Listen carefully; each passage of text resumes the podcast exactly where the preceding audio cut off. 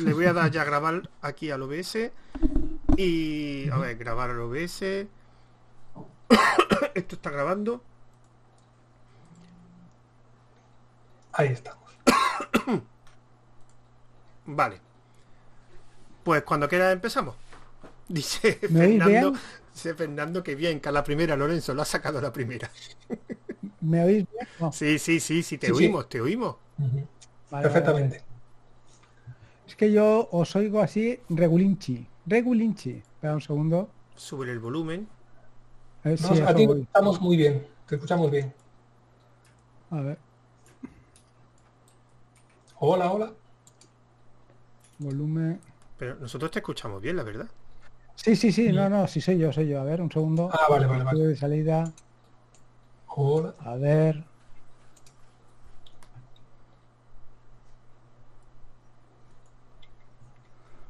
Vale. Ahora sí, ¿no? Bueno, vosotros me seguís oyendo bien. Sí, sí, sí, nosotros... Esto lo voy a bajar porque si no... Ah, no puedo cambiarlo. Vale, pues ya está. Lo dejo así.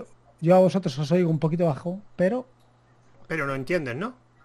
sí, sí, perfectamente, Vale, perfectamente. pues, eh, pues empezamos ya, ¿no?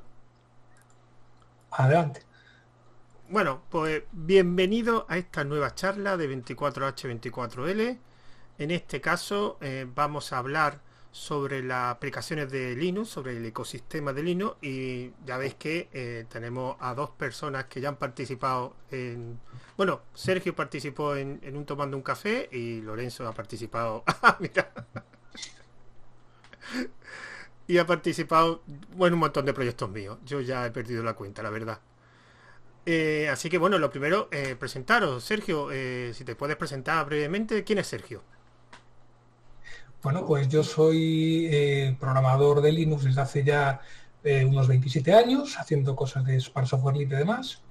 Y bueno, tengo algún par de programitas que más o menos son, medio- que son poco conocidos por ahí, bueno, y poco más. Creo que pues interesante. Bueno, y Lorenzo, eh, preséntate, aunque ya la mayoría.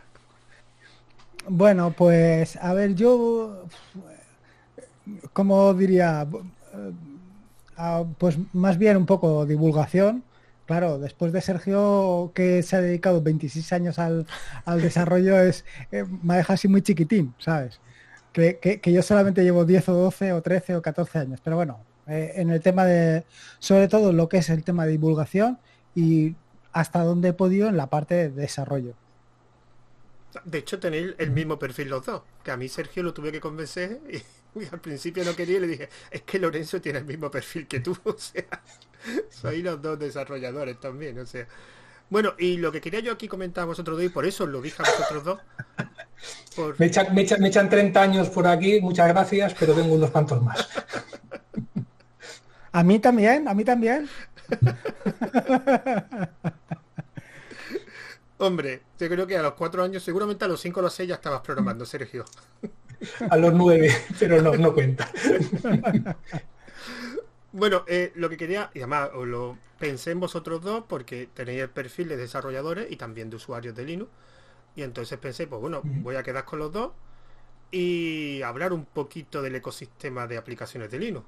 Y os pasé un, un pequeño guion y en principio pues vamos a tenerlo eso como base y después pues hablamos de lo que queráis. Pero lo primero eh, que me gustaría preguntaros es, vamos a empezar contigo Lorenzo, a ver, el ecosistema de GNU Linux, ¿cómo lo definiría? ¿Cómo lo definiría? Sí. Pues, ¿Cómo, lo te- ¿Cómo se lo explicaría a alguien que no sabe de Linux?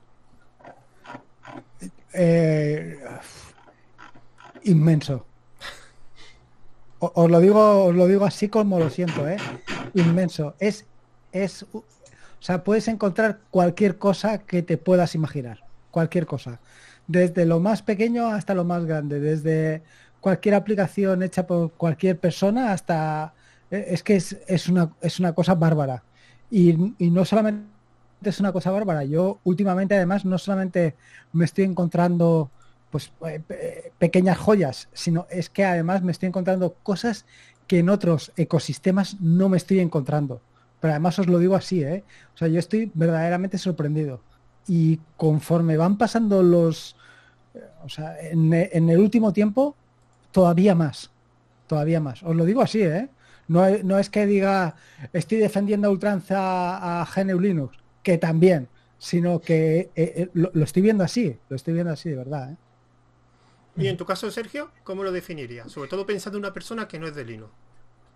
Yo lo defino como práctico porque pasa tontería, pero es que, claro, ahora Windows empieza por fin a, tener eso también, pero ya, pero cuando hace 10 años, cuando metías a gente en Linux y decía, vale, y ahora ¿dónde saco las aplicaciones? Y decías, no, no, simplemente apt install y el nombre de la aplicación. Y ya el solito se lo baja de internet, te lo mantiene actualizado y todo lo demás. Claro, la gente veía aquello y flipaba, decir, ¿cómo? Pero no tengo que ir a una página, buscarlo en internet, no sé qué, y, a ver si la versión de no sé qué. No, no, no, no.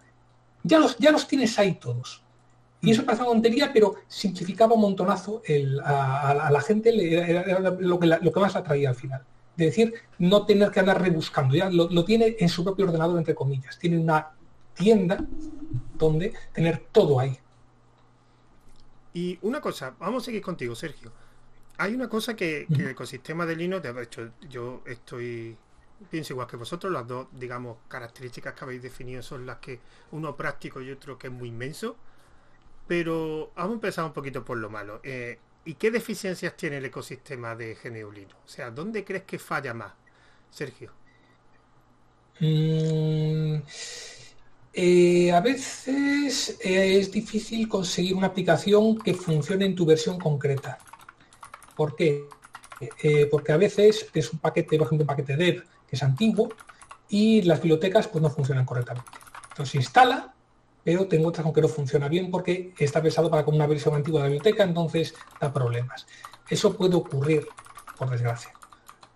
Se supone que ahora con, los, con, con, Flatpak, Snap y API, eh, no, sí, eh, no, ya no pasa, pero eh, a costa de un par de espacio. Pero sí es cierto que con Dev y RPM, aunque supusiera un gran avance, tiene ese problema. Que los paquetes antiguos pueden dar problemas de compatibilidad. En tu caso, Lorenzo, ¿cuál es la deficiencia que, destacarían más en el ecosistema? Eh, exactamente lo mismo que ha dicho Sergio. Yo creo que es el problema más grave que tenemos que tenemos ahora mismo. El problema de, que algo funcione o deje de funcionar en tu equipo. Yo, ah, o sea, quiero decir, yo ahora mismo estoy con la paquetería, eh, o sea, ahora mismo estoy trabajando con Manjaro y claro, ahí las cosas, pues, eh, con los paquetes AUR, bueno, con los paquetes, con el repositorio AUR, pues me voy librando mucho de esos problemas. Y me voy quitando la parte de eh, eh, los, ¿cómo se llama? La, paquetería app match, snap y flatpak que voy directamente al, al este pero bueno quiero decir al final es un problema relativo porque es la, e, es la gran ventaja de tener cinco paqueterías o seis paqueterías disponibles, que puedes, cuando no te funciona una cosa, puedes instalar otra, que al final también es el problema que va a encontrar alguien que acaba de llegar, que dice, y ahora de estos cinco, ¿cuál me instalo? Pero bueno. Ya. Como es cierto que, o sea, obviamente Dev y RPM supieron un, avance con respecto a lo que había antes. No sé si algunos, algunos trabajasteis con Slackware. Yo había, yo estuve un par de años con ella y claro, de aquella no había el tema de dependencia, o sea, los paquetes eran tarjecetas. Entonces tú te, instalabas uno y tenías que saber que, ah, si me instalo este, tengo que yo saber que tengo que instalar este otro, este otro, este otro y este otro. Cuando llevaron Dev y RPM, que esto lo gestionan automáticamente, fue una revolución. Claro, el problema está en que las bibliotecas avanzan y si te puede dar problemas de compatibilidad si un paquete es muy antiguo, está compilado con una versión muy antigua de la biblioteca. Sí. Ahí sí. Pues sorprendentemente. incluso. Sigue, sigue, termina, Sergio. No, incluso eso, que quieres instalar un paquete que necesita una versión antigua de la biblioteca y la versión antigua no se deja instalar porque quieres, porque tendrías que eliminar la versión reciente y la versión reciente te la necesita todo el sistema. Entonces ahí sí que te quedas decir, ¿y ahora qué hago? Eso sí es alguna vez me ha pasado. Pues lo que voy a decir que yo, si me hacen esa pregunta, me voy a autopreguntar no hubieras cogido ninguna de las dos que habéis dicho vosotros. Yo para mí el gran problema que tiene el ecosistema de marketing es, digo de marketing, digo de GNU es marketing. No se conocen las aplicaciones. Puedes tener la aplicación y además el ejemplo, además de hecho tengo aquí un ejemplo, que es el de Sergio. yo hace poco descubrí su herramienta, eh, Cronopete, hace meses, que me parece impresionante. ¿Y cuántos años llevas desarrollando Cronopete, Sergio? Pues unos cuantos, no sé, unos 10 me parece o así. Es que no hay forma de descubrir nuevas aplicaciones, es que hay aplicaciones buenísimas en Linux que es que la gente no las conoce. Y de hecho, por ejemplo, eh, atareado, Lorenzo, perdón, Lorenzo eh, habrá de muchísimas aplicaciones que, que llevan años y que no se saben. Y es que Claro, yo me imagino que esto también tiene que ver en función porque, claro, muchos son desarrolladores pequeños, una persona, dos, sin una empresa detrás, sin posibilidad de marketing, como mucho GitHub, pero tendría que haber a lo mejor un sitio centralizado donde voy a conocer un Google de aplicaciones de Linux, por ejemplo. O sea, que no sé si mm. existe, pero si existe tampoco es conocido. No lo acabo yo de ver. No, pero me refiero a un sitio. Estuvo, estuvo en SourceForge, ya estuvo SourceForge y ya vi lo que pasó con él. Ya, pero yo me refiero más, es que no sé cómo explicarme, no como un GitHub. O sea, yo puedo ir a GitHub y evidentemente puedo, puedo encontrar aplicaciones, pero el problema es que hay muchísimas aplicaciones que no las descubres, que no, que no sabes que existen y no son aplicaciones que le han hecho hace tres o cuatro meses, son aplicaciones que llevan años de desarrollo y son buenísimas. Y falta mucha promoción en esas aplicaciones, que cómo se hacía esa promoción, no tengo ni idea, ni idea. Porque es que como tan diverso como es tan diverso, tan amplio, un ecosistema tan grande, salvo un reducto, un grupo reducido de aplicaciones, la mayoría no se conocen. Y, a mí me sorprende que cada X tiempo va no son, a mí en mi caso, porque yo llevo muchos años con el canal de Telegram de aplicaciones de Linux y ya he descubierto, pero de vez en cuando, que yo llevo desde 2017 publicando aplicaciones de Linux y aún así me sigo sorprendiendo, digo, ostras, esta aplicación no la conocía. Y a lo mejor digo, mira, que lleva desde el 2018 eh, Digo, ¿dónde estaba esta aplicación? Que eso también tiene una cosa buena porque te, da motivación para seguir investigando y para seguir. Pero me gustaría que hubiera más promoción. Mucha más, porque por muy buenas que sea, si nadie la conoce, mm, nadie la va a utilizar. Y es una pena, y sobre todo en los casos de las aplicaciones de Linux que generalmente son equipos que hacen su trabajo en tiempo libre, que no tienen financiación, que no tienen soporte. Si no se utiliza, al final deja de desarrollarse. Y es una pena. Yo ya me he encontrado varios casos de que precisamente han dejado de desarrollarse porque eran muy de nicho, o sea, la utilizaba muy poca gente porque no la conocían y también, si es verdad, si la utiliza poca gente tampoco tienes posibilidad de financiarla, o sea, no tiene, usted puede hacer un Patreon para, mm. para las cuatro personas que la, que la conocen. Entonces, por eso yo, eh, para mí, principalmente claro, si lo piensas... Dime, dime. No, pues si lo piensas, si hablamos de desarrolladores pequeños, lo mismo pasa en Windows. Que las cuatro grandes aplicaciones, y luego de vez en cuando te, comentan, no, esa aplicación pequeñita de Windows no sé qué, y dices, ostras, pues es buena tal, pero no la conocías por exactamente lo mismo. Porque al final es, es un poco, estas cosas van más de boca a boca que otra cosa. Y luego están, por supuesto, los blogs, que son, que, eh, son los que hacen una gran tarea de buscar este tipo de cosas y publicarlas. Y entonces ahí sí que es donde más podría haber eso, pero es que de otra manera, ¿cómo, haces publicidad? Claro, a, ver, si no conoces Cronopete es porque no has entrado en Atareado. Punto es que ahí está puesto también. ¿Sabes? E, es que perdona, perdona, Lorenzo, pero antes de, ponerla, antes de ponerla tú, la tenía en mi maravilloso canal de Telegram, un día una aplicación. No os peleéis por mí, por favor. No os peleéis por mí.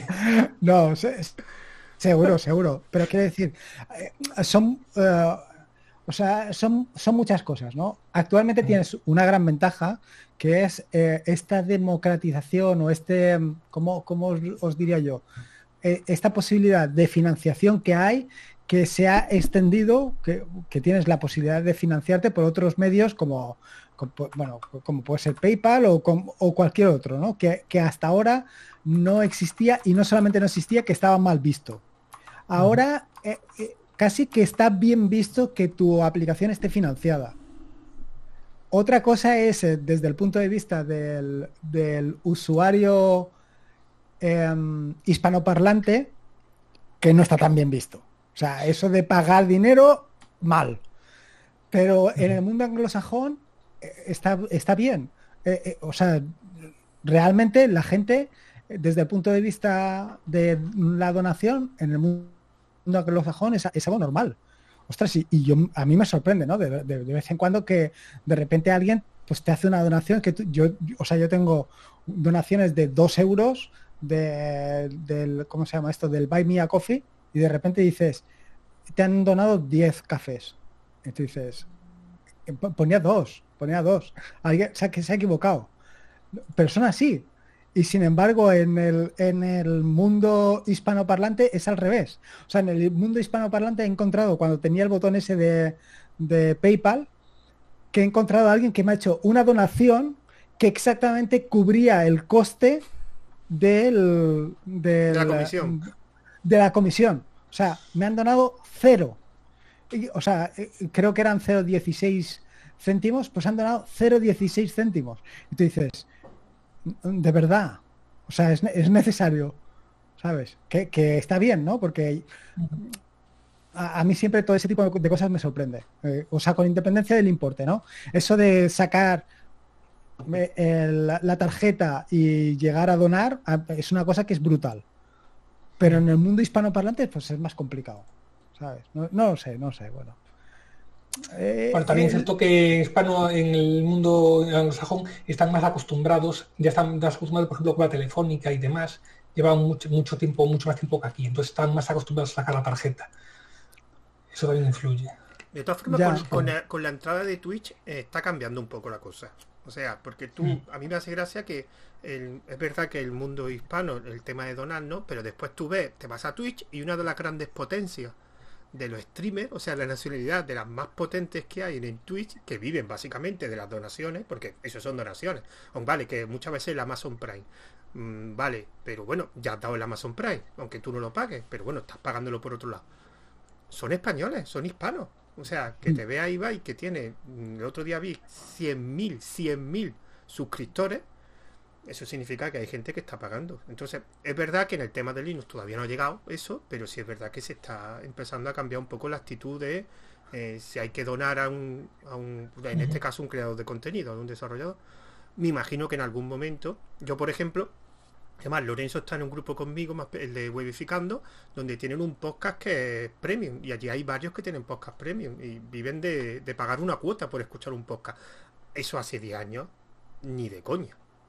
Y es verdad que no son gente que tengan muchos suscriptores, pero ya tienen suscriptores. Entonces, pero bueno, yo me imagino que con un tiempo, eh, con el tema de la suscripción y todo eso, la gente se acostumbrará un poquito más. Eh, pues yo creo que evolucionará, creo, no lo sé, tampoco no tengo una bola de cristal. Pero espero que sí. Sí, porque yo siempre lo he dicho, eh, el nivel que ha llegado Linux, o sea, de desarrollo, de complejidad, no se puede hacer en el tiempo libre de los desarrolladores. Es que no se puede. O sea, un kernel no se puede desarrollar mm, de donaciones. Y muchas de las herramientas que hay grandes, eh, Firefox o LibreOffice, al final tiene una, bueno, una fundación que, bueno, se puede llamar de otra forma, mm. pero una empresa. O sea, son gente que están eso que llegue todavía al nivel más bajo. Yo a mí me resulta curioso porque en el nivel de, o sea, en el mundo del, de, además vosotros lo sabéis, de la programación, muchos de los frameworks o lenguajes están básicamente, eh, no hay empresa detrás. Son, eh, el otro día me descubrí que el de, ¿cuál era? El de, el de React, el creador de React o de Vue es un desarrollador. Que, que es de, de las aportaciones, no sé si ahora la contrató una empresa, pero por lo que yo me enteré, eh, por lo que yo, digamos, entendí, era un desarrollador que tiene una serie de voluntarios eh, y que esos voluntarios suelen estar pagados por empresas, pero es así, son equipos muy pequeños. Evidentemente, esa gente tiene un nivel mm. que es de, otro, de otro mundo, pero se viven así, viven además, salvo excepciones, la mayoría de los lenguajes de programación y framework son software libre. Bueno, creo que todos son software libre. Yo creo que no existe un framework que sea propietario o algún lenguaje. Creo que no, por lo menos los que yo conozco, creo que todos son software libre. Eh, Lorenzo está pensando. no, eh, no, estaba pensando. La Foundation, la, la Windows Foundation, eso sí es privativo.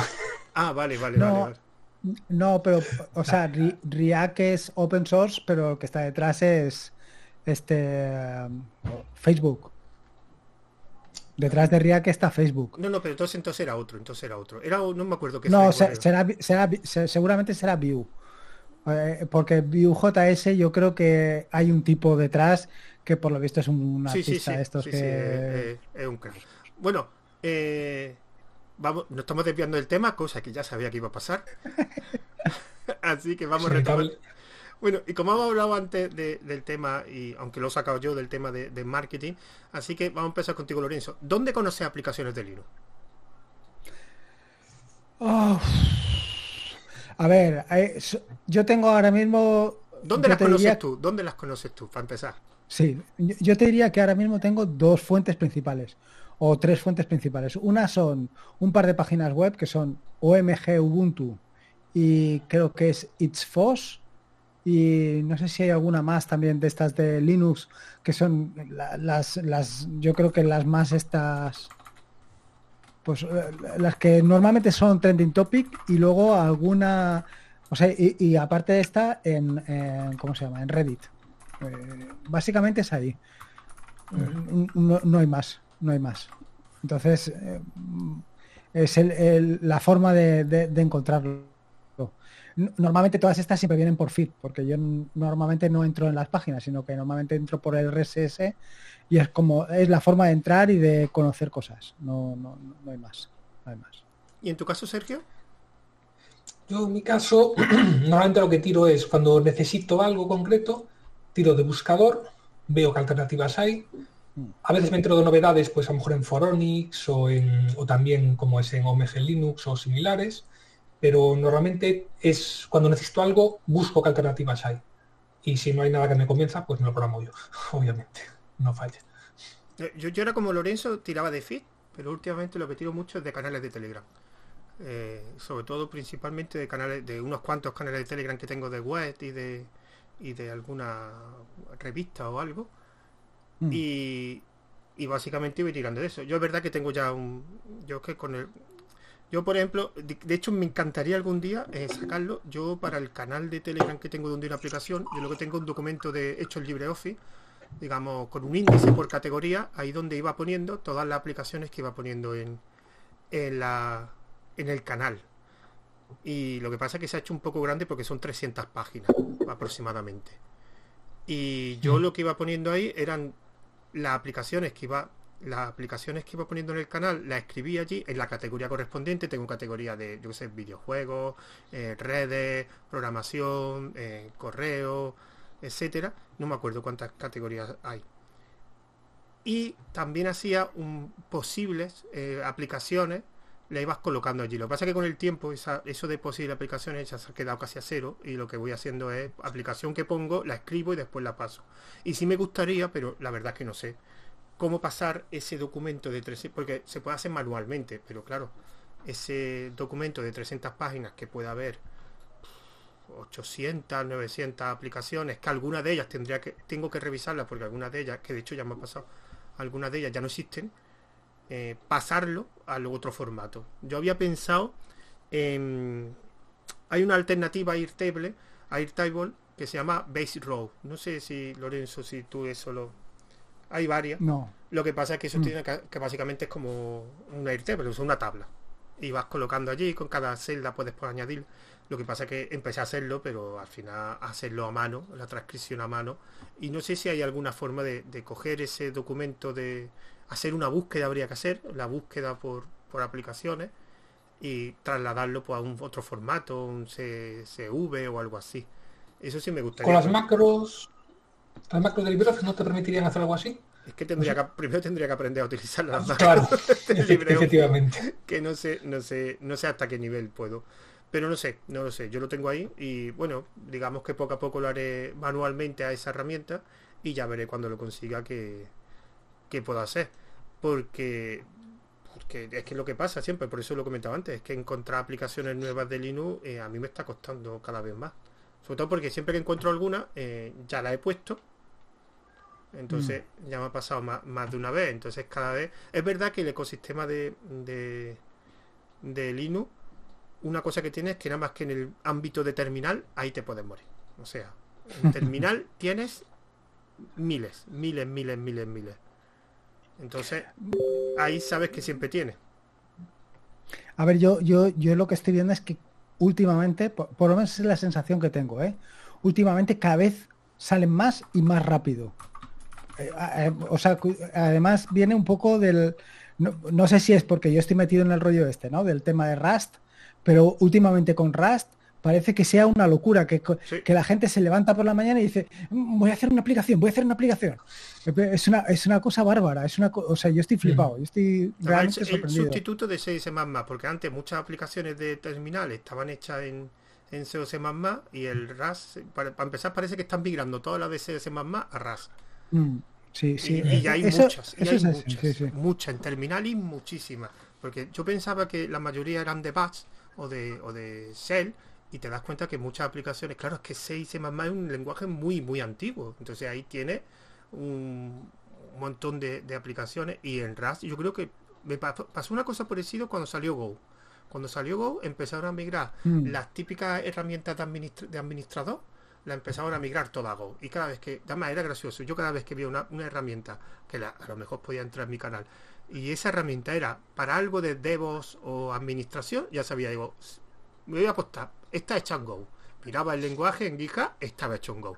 Es que parece que ya no hacen mm. una herramienta de ese tipo que no sea en Go. Es impresionante, mm. impresionante. Y es que te encuentras una y otra y otra, Go, Go, Go. Y real está pasando lo mismo en la faceta de terminal. En la faceta de terminal, que...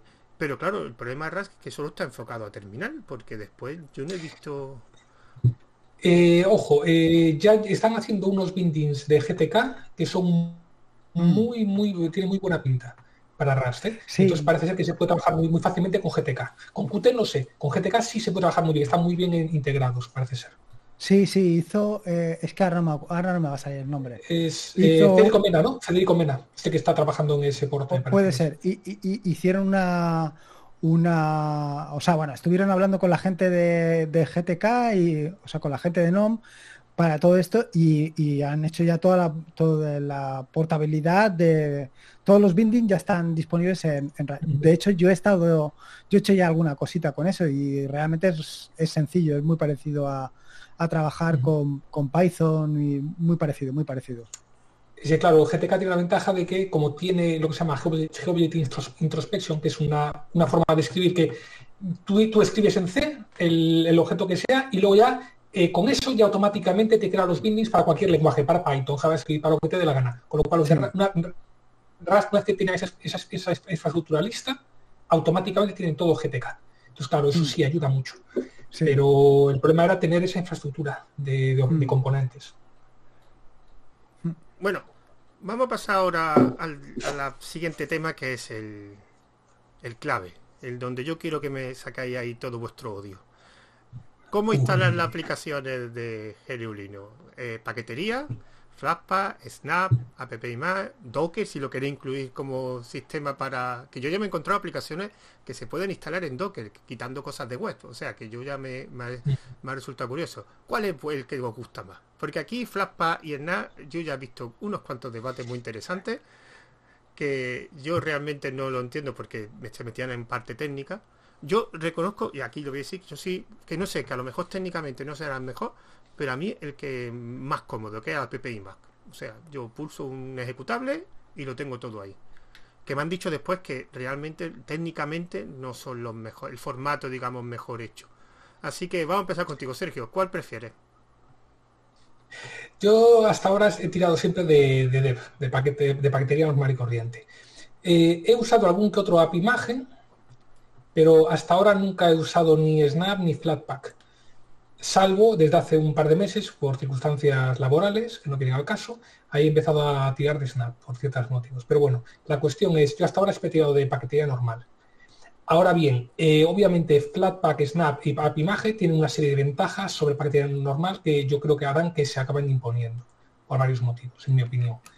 Precisamente porque evitan los, problemas que, supone, el, que supone la paquetería normal. Porque no hay que olvidar que a fin de cuentas la paquetería normal se inventó en una época en la que los discos duros eran justitos, entonces te interesaba tener la aplicación solo y luego lo que es las bibliotecas en paquetes independientes, y entonces si una aplicación estaba una biblioteca, instala esa aplicación y su, y, te das su paquete y el paquete de la biblioteca. Hoy en día, con los discos duros que tenemos, no es necesario, entonces podemos ir a lo que es las, las ideas de AppImage, Flatpak y Snap que digamos integran todo en un solo fichero y de manera, que la aplicación es completamente independiente. ¿Y en tu caso, Lorenzo? No sé si responde. Pues hombre, yo, eh, a ver, yo estoy con lo que dice Sergio. O sea, yo lo tengo claro. Yo desde el, desde el primer momento, y si puedo instalarlo directamente a, a máquina, a máquina. Ni App Image, ni Snap, ni Flatpak. Ahora bien, eh, tiene varias ventajas utilizar tanto App Image como Snap como Flatpak. Aparte de lo que dice Sergio, tienes la ventaja de que puedes dar permisos de qué es lo que quieres que utilicen. O sea, tú puedes decir que tu directorio no puedan recurrir a él, no puedan utilizar ese recurso o que no puedan utilizar eh, acceso a Internet. Eso lo puedes hacer. Cosa que con el resto... Eso, solo en Flatpak y Snap. En AppImage, que yo sepa, no. ¿eh? Sí, sí, sí, sí. Pero, pero bueno, que, son ventajas que hasta el momento en, otros en otras paqueterías, o sea, no tienes. E, e, eso es una ventaja. Y luego hay otra cosa que no, no terminamos de ver y que yo últimamente me he dado cuenta, o, por lo menos yo no lo veía, ¿no? Pero últimamente me he dado cuenta que es una ventaja muy importante y es que se ha conseguido que determinadas aplicaciones que no estaban y no iban a estar en ningún caso en el mundo Linux están ahora gracias a Snap o a Flatpak. O sea, para mí la labor que ha hecho Canonical, eh, que para mucha gente es el demonio, de conseguir que determinadas aplicaciones entren en Snap, que es el siguiente demonio, consiga estar dentro del mundo Linux, pues es una labor brutal. Yo, o sea, yo todavía tengo esperanzas de que en un momento determinado consigan que eh, este, la, paquetería ofimática, es Microsoft Word, etcétera, etcétera, lleguen aquí de la mano de ellos. Y tú dirás, ostras, madre mía, este hombre, en lugar de utilizar LibreOffice. Ya, pero es que hay gente que no utiliza LibreOffice y no la va a utilizar nunca en la vida. Y si tú le das la posibilidad de que puedan utilizar eh, Microsoft Office dentro de Linux, pues hombre, pues mucho mejor o por lo menos que darles la posibilidad de que conozcan este ecosistema desde otro punto de vista que nunca van a ver, ¿sabes? O por lo menos es, lo, que, lo que me he encontrado yo, que me he encontrado muchas aplicaciones que hasta el momento no estaban y ahora están. yo te digo una cosa, primero, lo de, bueno, lo denostada que el Office. Yo hace poco me, de hecho es curioso porque yo hace nada, esta semana eh, eh, me ha aprobado una certificación de Excel de Office, porque por motivo de mi trabajo de formador, pues la ofimática es lo que más lo que más hay. Entonces, y a mí, aparte de Microsoft, sea lo que lo que sea y sea, eh, Office es un buen programa. O sea, para lo que quiere hacerlo, o sea, para Excel es un buen programa. O sea, no te digo que LibreOffice no sea bueno, que por supuesto que es bueno pero si es bueno, es bueno, ya está. Así. Y además, otra cosa que quería comentar. No te puedes imaginar la cantidad de veces que he escuchado esta frase. Yo me cambiaría a Linux si Photoshop estuviera en Linux. Esto hmm. es una cosa que no te puedes imaginar. Y el día que Photoshop exista en Linux, no nada de guay ni, ni, exista en Linux, que no sé si existirá, que, que no lo sé, será muchísima gente se va a pasar a Linux. Igual que en la época de Ubuntu, que cuando surgió Canonical y Ubuntu, hubo un, que yo lo viví esa época, hubo un montón de gente mm. con esto de los CDs que te lo enviaban a casa, que eso lo hizo muy bien. Hubo gente, algunos se, se volvieron a Windows, pero hubo gente que probó Linux. Y yo me acuerdo de la universidad, que era en la época en que surgió el tema de Ubuntu y se hizo muy famosa, hubo un montón de gente que probó Linux, muchísima, mm. muchísima. Y al final lo que tenemos que intentar es que la gente se pase a Linux ya está. Hmm. Después que hmm. se queden o no, pero por lo menos que lo intenten, porque es verdad que hay otra cosa que tenemos que tener en cuenta. Linux no es para todo el usuario. O sea, esto como dijo eh, el último artículo de, bueno, el último, uno de los podcasts que hizo eh, Lorenzo sobre el famoso artículo de Jen Beta, era de Shataka, el de las mermeladas. Es que me hacía gracia porque la gente eh, desde fuera tiene un concepto de Linux que cuando entran no es como el famoso eh, el Linux en el escritorio, pero es que Linux en el escritorio lo piden gente que no están utilizando Linux, que los que lo utilizan Linux les da igual, les da igual. Ellos lo utilizan, les sirve, les funciona, cumple con sus necesidades y me da igual que esté en escritorio, pero es que después te escuchas Linux en el escritorio después lo escuchas quien lo dice y lo dice gente que no está en Linux. O sea, lo quieres mm. tú y no lo utilizas. Si lo utilizara, por lo menos cambiaría. Pues eso es lo mismo. Tenemos que intentar que cada vez gente lo pruebe. Otra cosa es que se queden, porque eso es una cosa que tenemos que entender eh, y poner el límite a los ecosistemas y a Genuino. esto sirve para lo que sirve. Y Linux sirve para lo que sirve, igual que Mac sirve para lo que sirve, y hay un, un tipo de usuario, digamos, más específico para Linux, hay otros para Mac y hay otros para Windows. Pero por lo menos que lo vean, porque a mí me hace mucha gracia que mucha gente mm, veo que pasa de Windows a Mac sin problema. Algunos, algunos vuelven, otros se quedan. Pero tras base de usuario, digamos, tipo de usuario más eh, nivel ofimático, nivel no que no es un, desarrollador, no, no técnico. Mm, yo no veo tanto trasvase de usuario a Linux y muchos de ellos porque tienen mucho miedo, porque se creen que es muy difícil Linux, que me hace gracia que los que dicen que Linux es muy difícil, si es que tú no te instalas Windows, que cuando tienes que instalar Windows va a una tienda, macho. Es que es muy difícil. O al colega, o al amigo informático. O al, colega, es que a mí me hace gracia. Es que Linux es muy difícil de instalar, pero si no te instalas Windows, ¿cómo te vas a quejar de que Linux es difícil?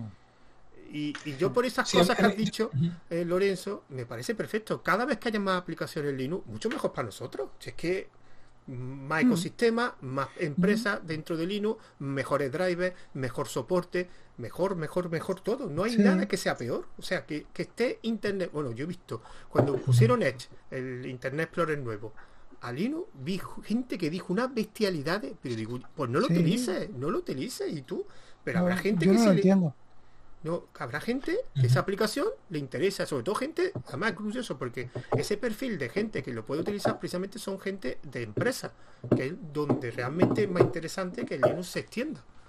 Porque mm, contra más empresa utilice el Linux, más soporte, más, más poder y todo mejor. Si es que, vamos, el problema es, ¿qué tiene de malo que Internet Explorer, eh, bueno, Edge, eh, Photoshop o el que o, o Office esté en Linux? ¿Cuál es el problema?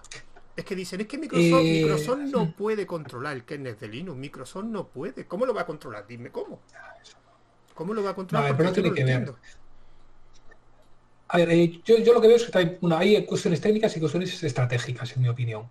Para empezar, eh, Edge en Linux. Realmente a nivel tecnológico no fue ningún problema, porque a fin de cuentas Edge usa el motor de Chrome. de toda, con lo cual, no fue como, como Internet Explorer que tenía su propio motor, que era el Trident, que eso sí que portar eso habría sido una locura. Entonces, realmente, usar el sobre otros sobre, sobre Chrome, Chromium u otros navegadores Opera o así, otros basados en, el mismo en, WebKit, no, eh, la única ventaja es lo que le suponga a Microsoft.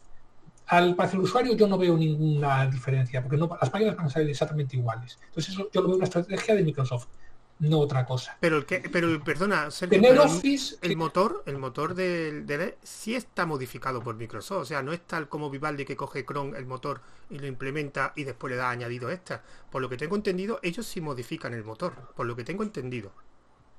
Bueno, pero los cambios que pueden ser, aparte eh, es un motor moderno. A pesar, eh, de hecho, recordemos por qué que eh, WebKit proviene del, del HTML del eh, no recuerdo cómo se llamaba, que era de, que lo había desarrollado la gente de Qt. Apple lo había cogido, lo había extendido y tal, porque la base de código era muy buena. Vayamos ahora al, motor de Trident. ¿Por qué lo abandonó Microsoft? Porque es que ya llega un momento en que ya no se podía mejor, que ya en que aquello era, era, era intocable, porque estamos hablando de un motor que venía desde hace varias décadas.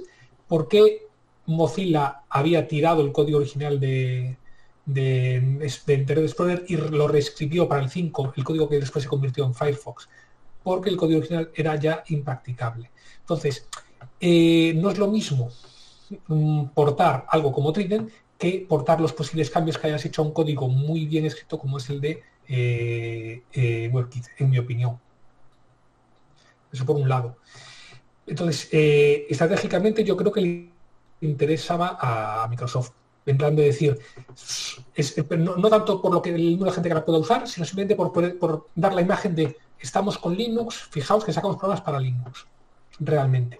Y sacar eso, cosas como eh, VS Code o, eh, Edge eran relativamente sencillas.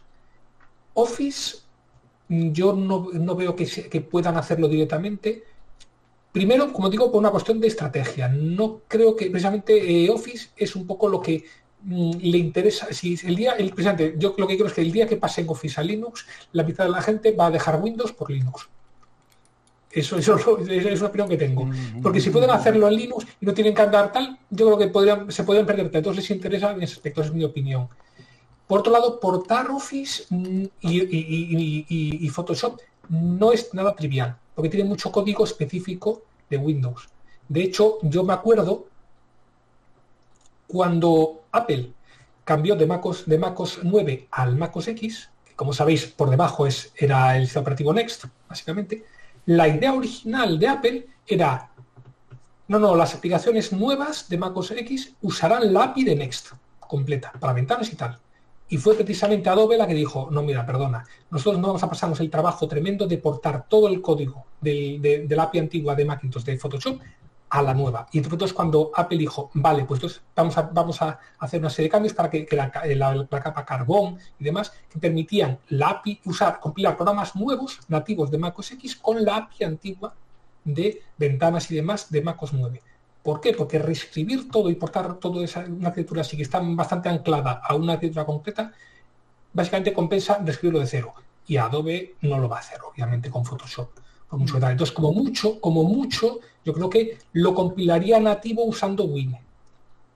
No, no, no ejecutándolo en nativo como Wine, no, o sea, no, no con Wine, no, no, compilándolo nativo usando las bibliotecas de Wine, que eso es algo que se puede hacer. se puede sacar programas que son nativos realmente, pero que hacen, ya, que hacen pues la, llamada que hace el programa en sí es a la que sea de Windows y, la, hace la traducción a través de una biblioteca que es nativa de Linux, pero que adapta, que está sacada, digamos, de, de Windows.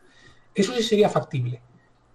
Si le interesa Adobe o no, ahí ya no entro. Pero también siento que Adobe ahora, como está moviéndose tanto a, esto de, de, pago por la nube y demás, eh, no, sé si no sé si funciona con, Linux. por, ejemplo, Office 365 sí funciona con Linux, con lo cual, puedo al navegador. Con lo cual, también dices, pues si ya tengo esto, no necesito portar el, de tal. Mucha gente le llega.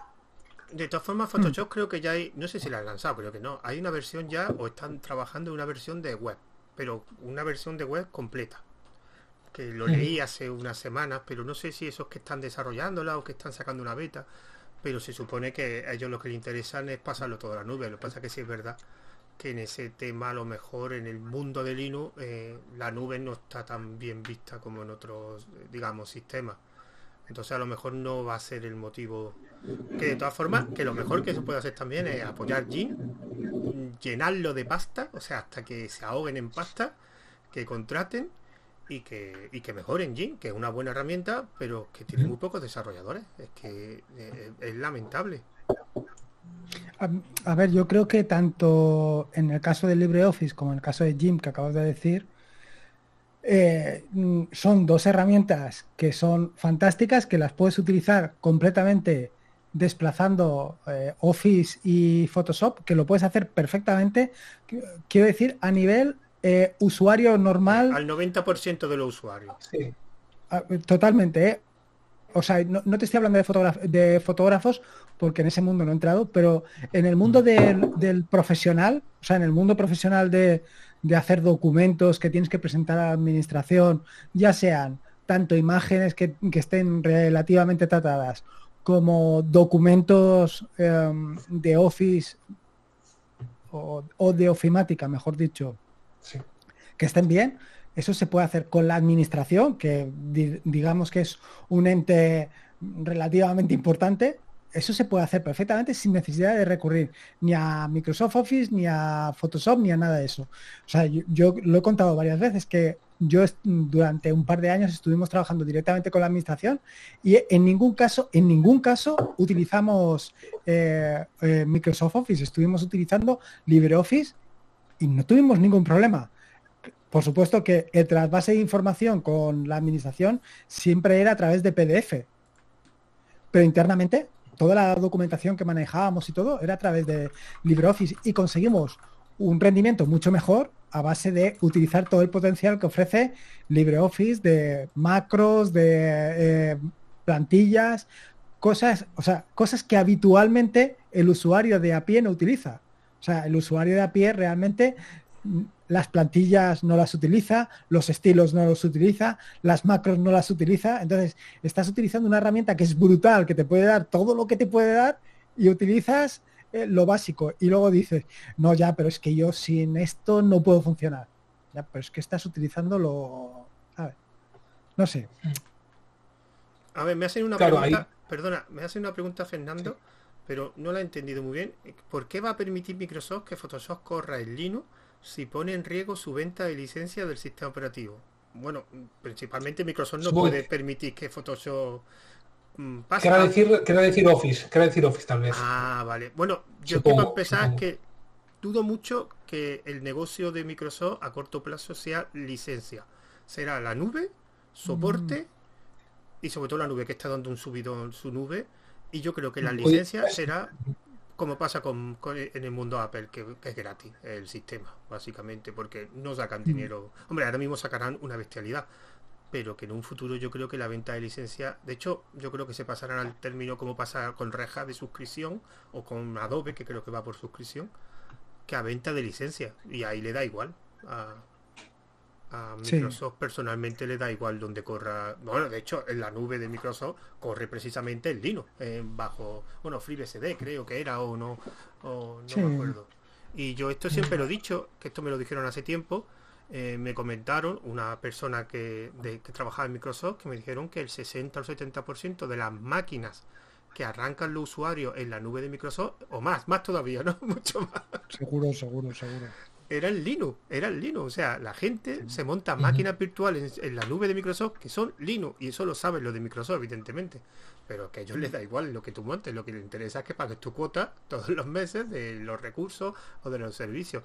Por eso, ah, dice que era Office, sí, correcto. Mm, eh, entonces, yo creo que le da igual, porque al final Microsoft se va a convertir en una empresa de servicio, más que de venta. Hombre, es que ahí, es donde está el negocio y, lo que pasa es que han tardado en verlo. Pero el negocio, el negocio es ese clarísimamente. O sea, además, eh, en el caso precisamente, yo creo que tanto de Microsoft como de, de, esta gente de Photoshop, todos estos son servicios que además están actualizando continuamente, que te están dando un soporte, un soporte no, te están dando una aplicaciones que continuamente están mejorándose que en otras cosas, por ejemplo, mm, no, sé deciros ahora, determinadas aplicaciones que te dicen, no es que tienes que pagar 10 euros al mes. Y tú dices, bueno, 10 euros al mes, ¿por qué? Por algo que no cambia nunca. O sea, por una aplicación, o sea, una cosa es que tú amortices la aplicación, que digas, no, esta aplicación vale 100 euros y en lugar de pagar 100 euros voy a pagar 10 euros durante 10 meses, vale. Pero no, vas a estar pagando 10 euros durante toda tu vida por una aplicación que no cambia nunca jamás en la vida. Eh, pues no lo entiendo. Pero Microsoft no, o sea, Microsoft Office o, Photoshop son aplicaciones que continuamente están actualizándose y están renovándose. Que no estoy haciendo una defensa, ¿eh? No estoy haciendo una defensa ultranza de... Tranquilo, tranquilo, tranquilo, no hay problema. Lo que te va a caer en Twitter y en Mastodon, Lorenzo. lo que te va a caer. No, no, no, no, no. A, ver, que, es que yo no es que eh, yo en ningún momento estoy en contra del software privativo ni del software libre ni nada por el estilo. Quiero decir que son dos modelos distintos. son dos modelos distintos, dos formas de entender un negocio, una errónea que es la del software privativo. A mí me parece que es un que es una forma de entender eh, un negocio que me parece erróneo pero es una forma de entender y otra el software privado, el software libre. Son cosas distintas, ¿vale? Pero, pero bueno, son dos modelos, nada más. Claro, por ejemplo, yo el problema que le veo, ahora todas las empresas están tendiendo más al software en la nube, como tú dices, porque eso porque les, sale más, más a cuenta, sobre todo porque, porque ya es, multiplataforma de forma automática, por eso están metiendo tanto dinero en tal. Pero claro, tiene el problema de que este, el, eterno problema de que estás atando a las personas a la plataforma, que es lo que ya hacías antes, pero ahora lo haces todavía peor. Porque si encima, si hasta incluso tus documentos están en la nube, si dejas de pagar, lo pierdes todo. Entonces, claro, en el fondo el, es el eterno problema de la, de la nube, o sea, y del software privativo, que tú no controlas eso.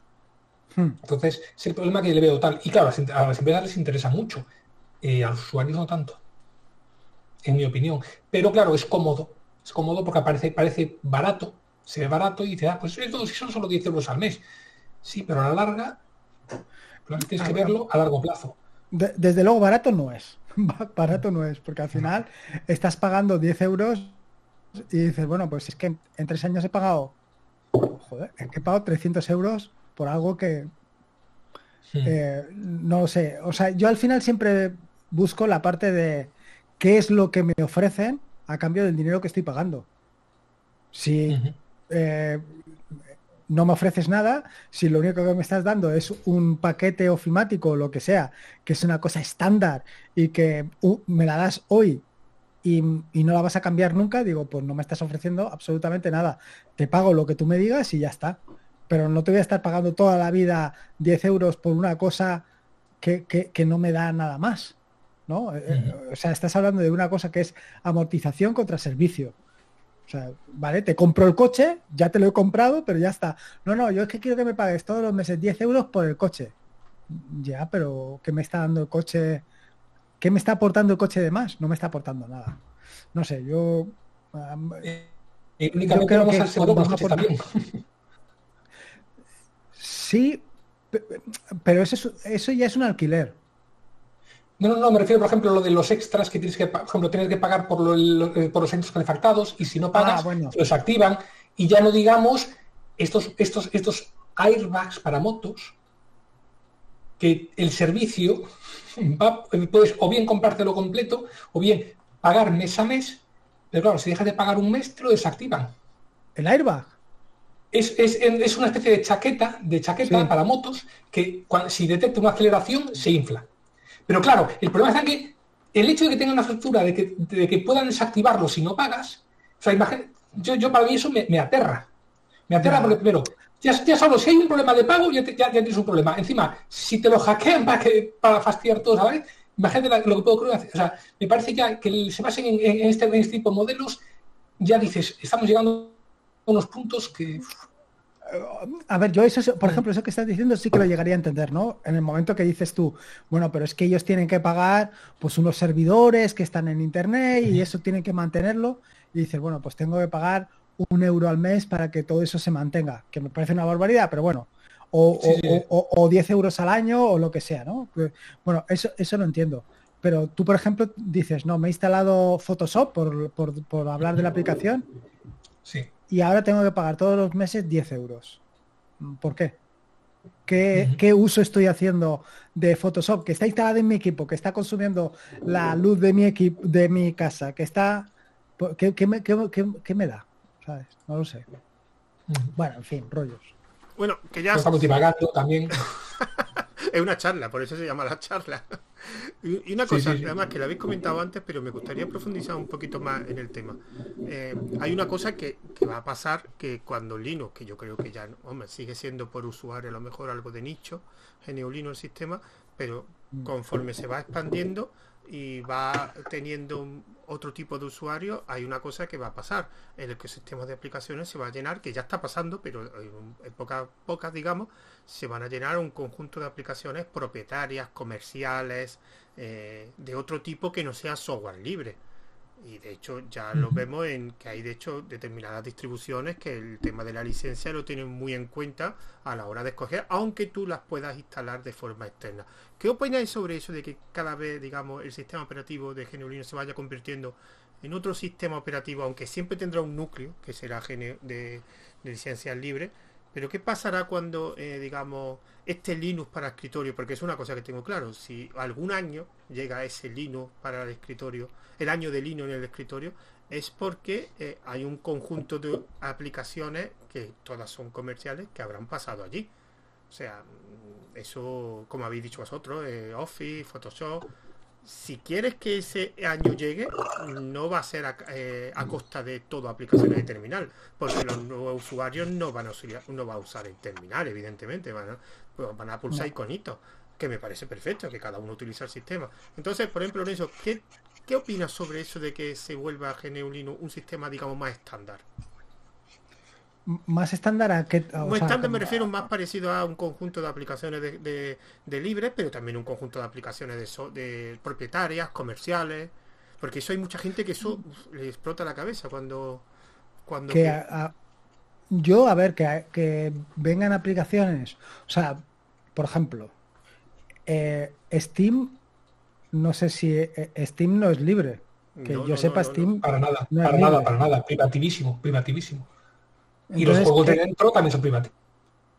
Y los juegos dentro habrá de todo, pero, pero bueno, tienes la parte de que es gratis, pero hay otras, o sea, las aplicaciones que corren ahí dentro tienes que pagarlas. A mí que me parezca, que me parece que esté Steam en Linux, me parece fantástico. O sea, a mí me parece fantástico que eh, tengas la posibilidad de jugar, por ejemplo, te hablo de jugar en, a Steam, a juegos que son de pago, y también tengas la posibilidad de jugar a otros juegos que son completamente libres y que son gratuitos. Pues bueno, ahí ya tienes tú la posibilidad de elegir qué es lo que quieres hacer. Si jugar a una cosa o jugar a otra. Si quieres trabajar con unas cosas o quieres trabajar con, otras. Tú eres completamente libre de elegir exactamente qué es lo que tú quieres hacer. O sea, bueno, pues a, mí me parece fantástico. ¿Qué queréis que os diga? Yo, yo por ahí no, no veo ningún problema. Tienes tú la oportunidad. No, no, no, es que iban tras mí. Ah. Eh, ah. Ah. Sigue, sigue, Lorenzo. No, no, no, que, quiere decir que ahí realmente tú tienes la libertad de elegir, de seleccionar, de, de, decidir quién es o qué es lo que tú quieres utilizar. Si quieres utilizar unas cosas o otras. pero, ¿crees que, que se producirá con eso un gran cambio en el o simplemente seguirá siendo... No, no, mi pregunta, mi pregunta. ¿Tú crees que se producirá un cambio por la inclusión de muchas aplicaciones comerciales o simplemente será pues cada uno que coja lo que quiera, más diversidad, digamos, que sería la palabra que está yo, Yo le veo más, más, más diversidad. A ver, la parte del... O, sea, aquí tienes varias, varias partes, ¿no? La parte del núcleo va por su, o sea, lo que es el núcleo de Linux, o lo que es Linux, va por su, por su rollo y es una cosa completamente como diría yo, eh, un poco ajena a todo esto, en el sentido de que ellos llevan su marcha, no, no, o sea, ellos tienen su fundación, ganan dinero con su fundación y por ahí va su historia.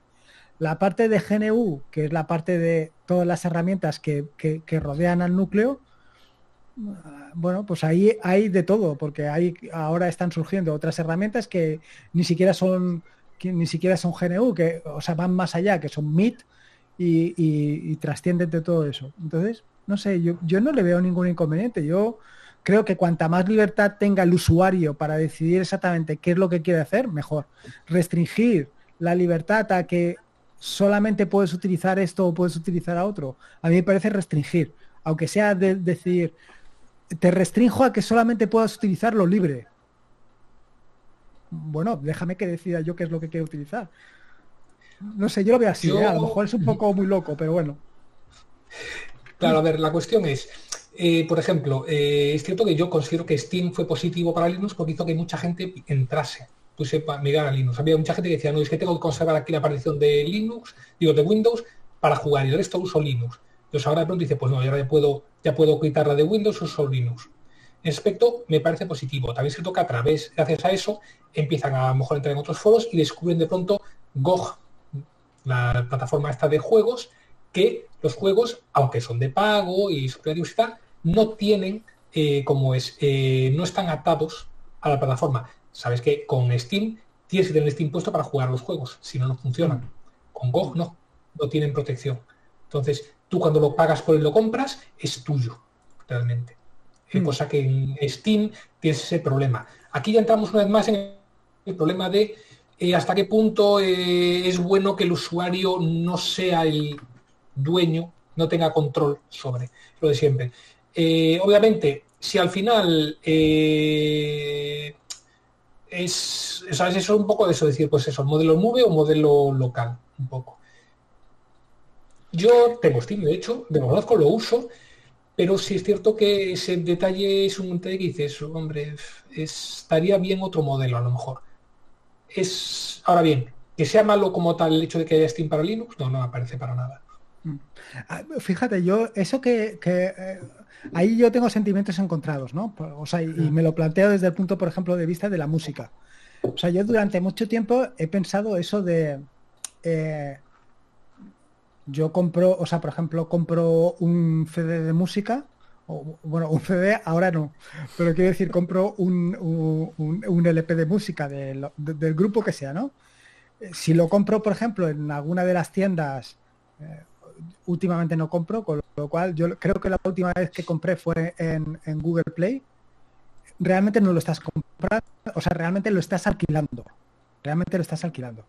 Entonces, Eh, y bueno, ahora en Spotify está claro. Spotify realmente no es tuyo. Con Steam es exactamente lo que tú has dicho, ¿no? Realmente no es tuyo. Simplemente estás pagando un alquiler. Entonces, realmente no me parece mal. O sea, realmente no me parece mal siempre y cuando eso repercute en el usuario. Quiere decir que dices, bueno, voy a comprar un juego, lo voy a comprar en lo voy a comprar, no, lo voy a alquilar en Steam y realmente eso repercute en el usuario en el sentido de que yo voy a pagar mucho menos porque lo estoy alquilando.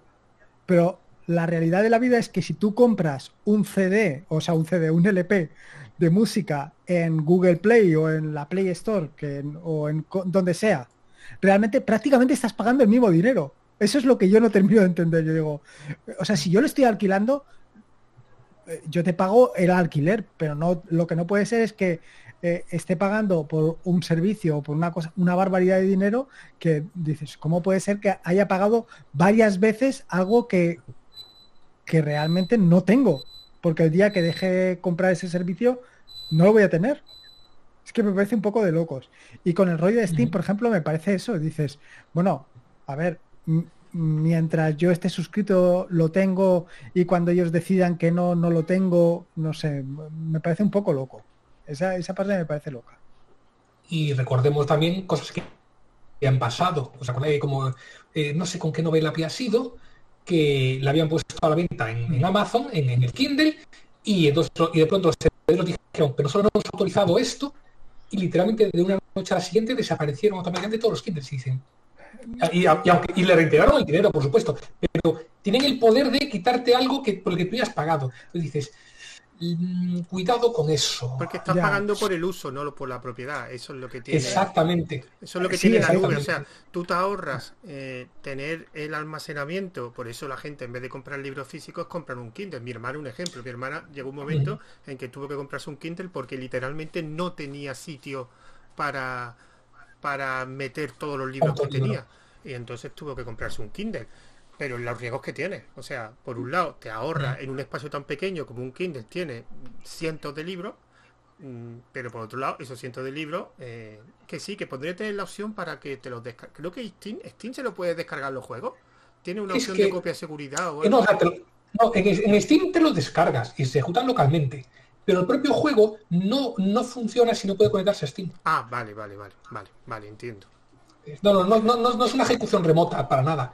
Tú te lo descargas, se ejecuta en local, pero eh, están modificados para eso. De hecho, por ejemplo, me había y lo curioso es eso, por ejemplo, yo me había comprado el, el Kerbal Space Program en, fuera de Steam y luego que había visto una extensión en Steam, dije, ah, pues me lo voy a comprar. No podía porque tenía que haberlo comprado en Steam y usarlo desde Steam. Claro. Entonces, claro, dices, pues mira, ahí, por ejemplo, ahí me, fastidió. Ya, pero, pero ahí me limitó la libertad. Claro, pero por, lo, que, lo que has dicho tú, por ejemplo, de los libros en Kindle, ¿no? Tú, te compras un libro en Kindle, lo tienes en Kindle y tú dices, bueno... Voy a Kindle. Está claro, más que Kindle. Pero, pero yo es lo que siempre pienso, digo, a ver, si lo compro en Kindle, que realmente no es mío, sino que es de ellos, ¿por qué tengo que pagar prácticamente el mismo dinero que si voy a otro sitio y lo... Es que eso es lo que, eso es a mí lo que me revienta la cabeza. Digo, yo, yo no tengo ningún inconveniente, pero, pero, ¿por qué tengo que pagar? por... Lorenzo, los libros electrónicos son más baratos que los de papel, ¿eh? Por lo menos los que. Mm. Vamos a ver, a ver. Te voy a poner un caso que lo he vivido a cena. Eh, bueno, no sé si conocéis Andro Fenollosa, es un desarrollador web que. Bueno, tú sí lo conoces, Lorenzo, porque también vive por, por donde tú vives. Él ha sacado un libro sobre Django y la versión eh, digital es bastante más barata que la, versión en papel. No te digo cuánto, 7, 8, no sé, pero es más barata. Y yo sí es verdad que, he comprado, yo compro, bueno, hace tiempo que no compro, pero una librería que se llama Pack que es una página web. Y mm. allí ponen dos precios para el libro digital y el libro físico. Sobre todo porque el libro físico te lo tienen que enviar a tu casa. O sea, ya de por sí, ese gasto también. Y suelen ser más baratos. Los de, es que entonces no entiendo muy bien lo que quiere decir. Que son el mismo precio. Claro, pero fíjate lo siguiente si tú a un libro físico, a lo que cuesta, le quitas lo que cuesta el papel, ah, bueno, eso las por lo que cuesta la máquina de impresión, lo que cuesta el combustible de llevarlo de un lado para otro y demás, te queda más o menos el precio del Kindle. ¿Por qué entonces tengo menos derechos con el de Kindle que con el libro físico? Cuando a fin de cuentas los beneficios que han obtenido son, son más o menos los mismos. Porque está utilizando su servicio. Bueno, de, con el Kindle dentro que cabe es lo menos problemático porque tienes calibre, los puedes portar todos y tener ahí entre comillas eh, es menos problemático. Pero, pero la cuestión es que su plataforma. Pero no, pero cuidado, porque tú en tu Kindle no estás leyendo en línea. Tú te lo el libro se descarga en, el formato que sea a, la flash que hay dentro del libro, en tu Kindle y está en tu flash. No estás consumiendo recursos de ellos. En ese caso, entonces estás comprando con el mismo dispositivo que el dueño de la librería, porque yo, por ejemplo, te puedes comprar eh, un, bueno, no sé, otras marcas, un libro electrónico que no sea Kindle, X, Y o Z, y tú puedes meter los PDF ahí y nadie te los puede quitar. Efectivamente. Pero entonces la cuestión está, entonces es, esos entre portales es jeta por parte de, Amazon. Esa es la cuestión. Eso, es lo que es lo que criticamos. Eso es lo que criticamos. Sí, totalmente, totalmente. Totalmente, porque, eh, o sea, yo realmente, o sea, yo no sé, no, he publicado nada en Amazon, con lo cual no puedo, no puedo deciros cuánto dinero se queda el, el, autor, pero... Yo mi biografía la tengo. Me imagino que va a ser nada no, no, pues te sorprende. Eh, que se lleva más porcentaje el autor que si te lo compras por eh, si lo haces por editorial. No, no, eso, eso no, lo dudo. Eso no lo dudo. Pero lo que te, lo que me, da la impresión es que se lleva poco dinero.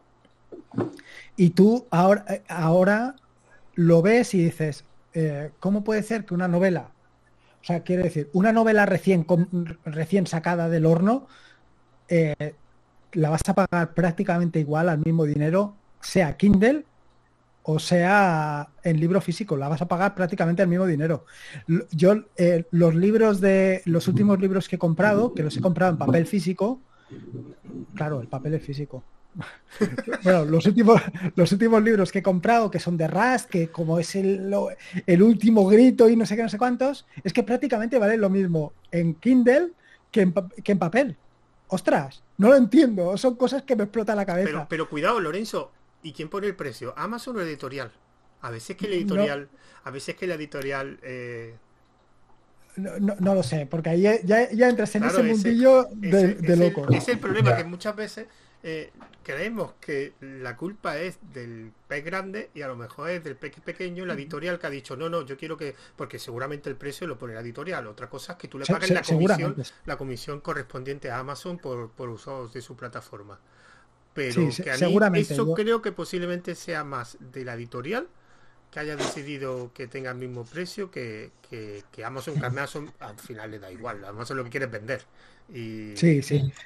Eso... Pero, pero, pero las condiciones de poder de, de, tal, esas sí las pone Amazon. De decir, no, si yo, si quiero, te puedo ah, borrar el, libro. Claro, eso sí que tenerlo en cuenta. Claro, pero es que mm. lo que no entendemos muchas veces, que algunas veces no nos damos cuenta de lo difícil que es hacer algo. O sea, yo pongo el caso de, la nube de Amazon.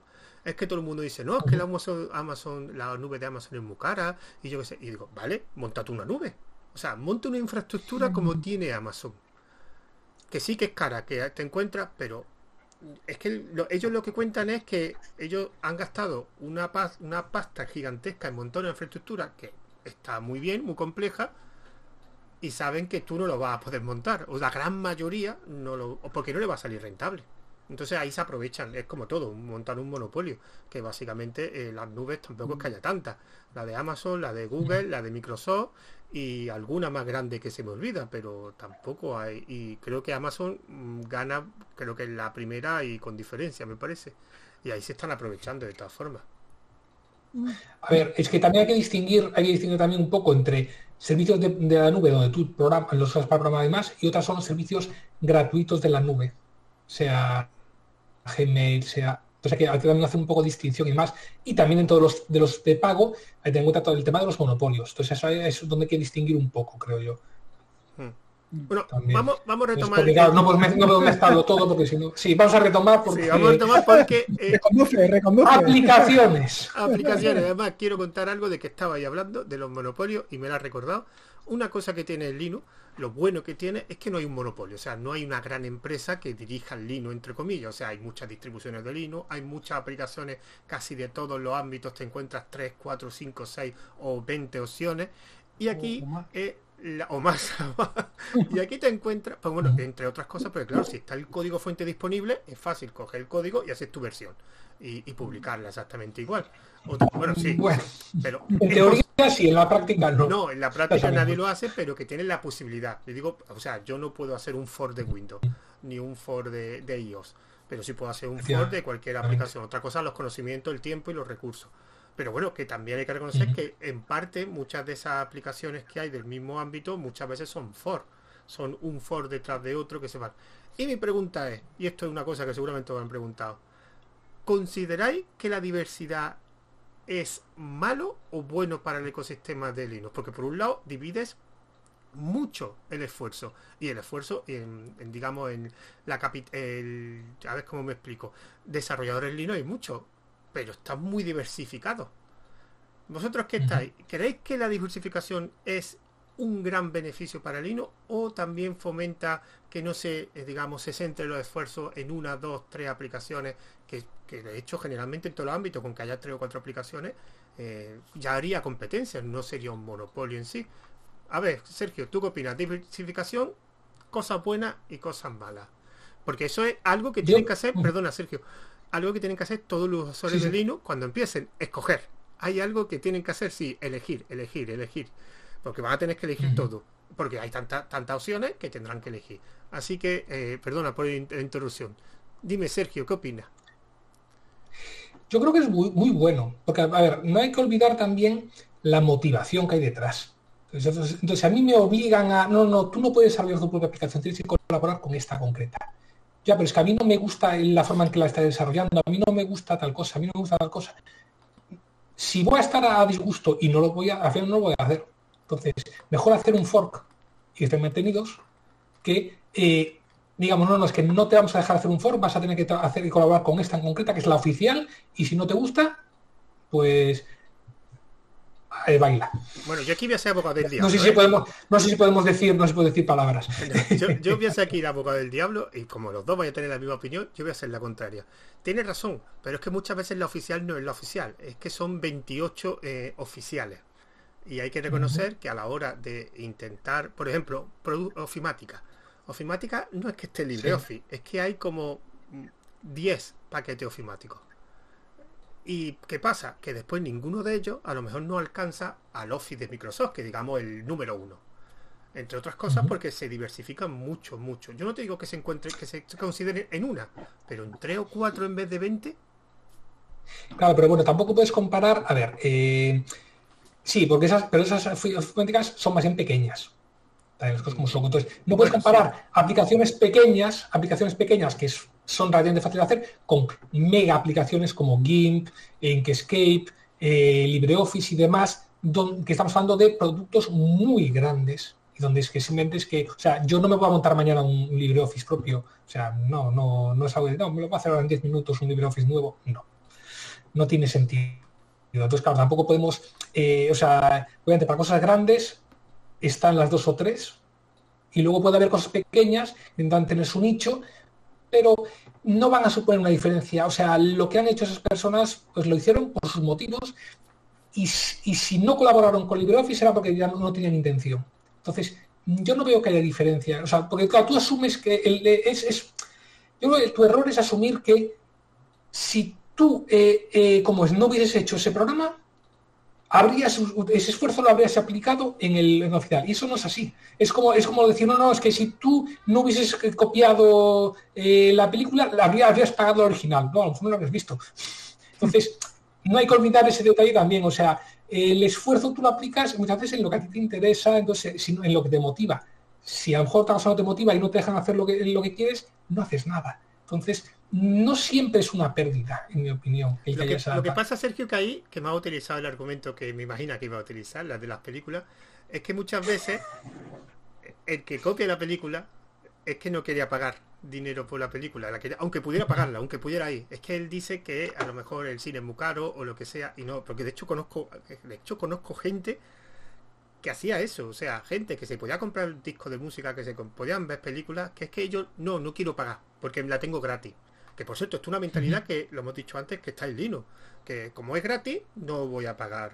Entonces, es verdad que la mayoría es lo que tú dices, que es, eh, no, es que no es una venta perdida, porque a lo mejor no le... Pero es verdad, tienes que entender que también muchas veces eh, es lo contrario también. es que al tenerla gratis, es que aunque la pueda pagar, no la quiero pagar. No, y hay gente que tiene esa mentalidad. Pero voy a saltar a Lorenzo. Lorenzo. Pero claro, la, ah, aplicación sería, esto sería, no, como, eh, pero claro, pero en este caso sería de, no, no, yo es que, no es que no quiera hablar con ellos, es que mm, me gusta tocar las narices y me va a hacer un foro porque me da la gana. Ahí, es una motivación. yo no veo a nadie que, haga eso. Ahí va yo ahora, como abogado del diablo, repito, abogado del diablo, que no estoy defendiendo esto, pero para tener una opinión diferente. A ver, Lorenzo, voy contigo. ¿Se está abusando del for? O sea, por ejemplo, caso que para mí es un ejemplo, Audacity. Eh, lo compraron los desarrolladores. Bueno, no sé cómo fue, lo contrataron, no, no sé cómo, no sé cómo va, pero básicamente que ahora los desarrolladores están contratados por una empresa y decidieron que al final no sé si lo han hecho, eh, meter algún tipo de, de, ¿cómo se llama esto? De mm, telemetría. Telemetría. Telemetría. Y en ese momento aparecieron, no uno, dos, y ya no sé si más, o tres for, yo, yo conozco dos, dos for que lo único que hacen es quitar la telemetría. Aquí es, ¿tú crees que se está usando el for? ¿Hacen falta dos aplicaciones que solo exclusivamente quitan eso? Y yo te voy a contestar. ¿Tú cuál utilizas? Yo la original. Audacity. ¿Y tú, Sergio? Si utilizas Audacity, ¿lo utilizas eh, eh, yo creo que no, no creo que ya no, ya no utilizo Audacity, pero porque no necesito tal. Yo, yo, yo utilizo Audacity y me da lo mismo la telemetría que no la utilizo, que no la telemetría. Utilizo el oficial. ¿Por qué? Por, por, una simple razón. Porque hasta el momento confío en lo que ha hecho Audacity. Que dices tú, bueno, pues que ahora me hacen eh, telemetría. Sí, vale, pero me están diciendo ellos que están haciendo telemetría. ¿Vale? O sea, en ese sentido son completamente francos. Te lo están diciendo. Y la otra aplicación, el fork que han hecho, ¿cuánta gente la utiliza? Ah, pues Realmente, ¿cuánta gente? ¿Cuánta gente la utiliza? Yo eh, pondría la mano en el fuego y es más, me apostaría mis partes blandas que seguro que no la utiliza ni el 1% de la gente que utiliza el otro. Seguro, seguro. Es así. la mayoría de gente. ejemplo de diversificar donde no creo que haya motivo para diversificar. Dos for de lo mismo. ¿Por qué no se pusieron de acuerdo ellos? Pero, pero, pero, a ver, porque a veces no es fácil, no es fácil ponerse de acuerdo. A veces decir, o sea, porque eh, también, a ver, que tengo una cosa, hacer un fork, eh, eh, en este caso fue algo visceral. Es decir, mm. ¿cómo? Entonces, hacer el fork es fácil. Luego, y aparte, quitar la telemetría no es algo muy difícil. Otra cosa sería añadir cosas nuevas, pero que quitar la telemetría es algo muy rápido. Entonces, no es tan problemático. Otra cosa es que me digas, no, no, es que hacemos un for completo y cada uno va a ir por su, por su cuenta y tal. Eso es diferente. Pero simplemente mm. hacer un tal, o sea, por ejemplo, y entonces ahí no lo veo tan problemático porque a fin de cuentas no es que estés consumiendo una gran cantidad de recursos en hacer un fork. No, en este caso. No, no, y además lo que dices tú, Sergio, quitar cosas es facilísimo. Otra cosa es ponerte a implementar cosas nuevas, pero quitar, bueno, quitar es muy sencillo. De todas maneras, yo me quedo con lo primero que has dicho tú. Eh, o sea, lo, primero que, has comentado, el tema de eh, el momento de, es que claro, ahora tengo que decidir. Ya, pero es que tienes la posibilidad de decidir, que en otros sitios no tienes la posibilidad de decir, de decidir si, si tienes Nome o KDE o XFCE o Mate. En otros sitios no tienes esa posibilidad. Tienes o Windows o Windows. O si te vas al otro ecosistema, MacOS MacOS o MacOS. No puedes decidir si quiero este entorno de escritorio o este el otro, o no puedo decidir, digo, bueno, pues yo me quedo Nome porque me gusta y es que KDE es feísimo y tienes que hacer muchísimas cosas. Esa opción no la tienes. contigo, coincido contigo. ¿Sabes? Esa opción no la tienes, pero es que nosotros sí que la tenemos. O sea, tienes todas esas posibilidades que el resto de gente no tiene. Eso es realmente espectacular. Y dices tú, no, pero es que a mí eso de todo eso no me gusta. Yo quiero hacerme un tiling window manager y quiero ponerme aquí la ventanita, la barrita aquí y hacer no sé qué. Eso tú lo puedes hacer, otros no lo pueden hacer. Tú tienes esa posibilidad. Entonces, tú que en un momento determinado digas, no, es que tengo que decidir, qué follón. Ya, tío, pero es que puedes decidir.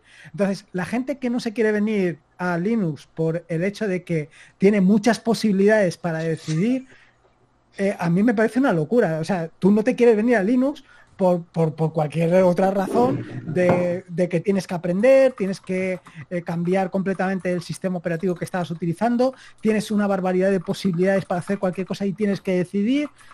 Bueno, pues entonces a lo mejor tu sistema operativo es MacOS, donde solamente tienes esta opción, tienes que hacer esto, eh, te han quitado todas las otras opciones y solamente puedes elegir esto. Es así. Y al detalle aparte, que puedas elegir tampoco te obliga a elegir. Tú, por ejemplo, te coges una distribución cualquiera, tú te la instalas y ya tienes una serie de cosas por defecto. Y solo si no te gusta, pues dices, ah, pues como esto no me gusta, pues me lo va a cambiar. Pero no es que, no, es que abras la pantalla en blanco y, ahora tienes que empezar a elegirlo todo, todo. No, no, no, no. La distribución es porque hay una serie de cosas por defecto y luego tú, si algo no te gusta, pues lo puedes cambiar a mayores. Pero no tienes que elegir desde el primer momento para nada. Hmm. Entonces, tampoco es algo tan grave de. No, es como en, algunas de hace muchos años, que sí, literalmente en el instalador te, te, te decía 100.000 preguntas para escoger lo que querías. No, pues tampoco es eso, obviamente. Entonces, no está. Entonces, eso yo creo que tiene lo mejor de ambos mundos. Bueno, eh, os quería hacer ya la última pregunta porque tampoco sé cuánto tiempo se han enfadado, se han enfadado en la charla. sí, sí. ¿Por qué? Porque has dicho, es que has dicho que KDE es feísimo y se lo estás diciendo a una persona que lleva desde KDE 1.0 beta. O sea, y aquí has dicho. Yo, yo, yo. Ah, yo, yo desde el primero. Yo soy genomero toda la vida. A ver, a ver. O sea, yo he dicho eso por, porque yo utilizo Genome y no utilizo KDE. Pero porque en un momento de... O sea, a ver, y, lo veo así desde mi punto de vista. No, no, no, no, no, no. O sea, soy malo, no, soy malo. No, no, no. O sea, yo en, a ver. O sea, yo creo que de verdad entré en el mundo Linux de la mano de Ubuntu y de la mano de Genome. Es, así, es así de claro. Y, ostras, me acostumbrado a eso y no solamente me acostumbrado a eso. He aprendido a desarrollar y a hacer todo tipo de cosas. Y ostras, ahora dices, no, y ahora tienes que pasarte a KDE y tienes que aprender Qt.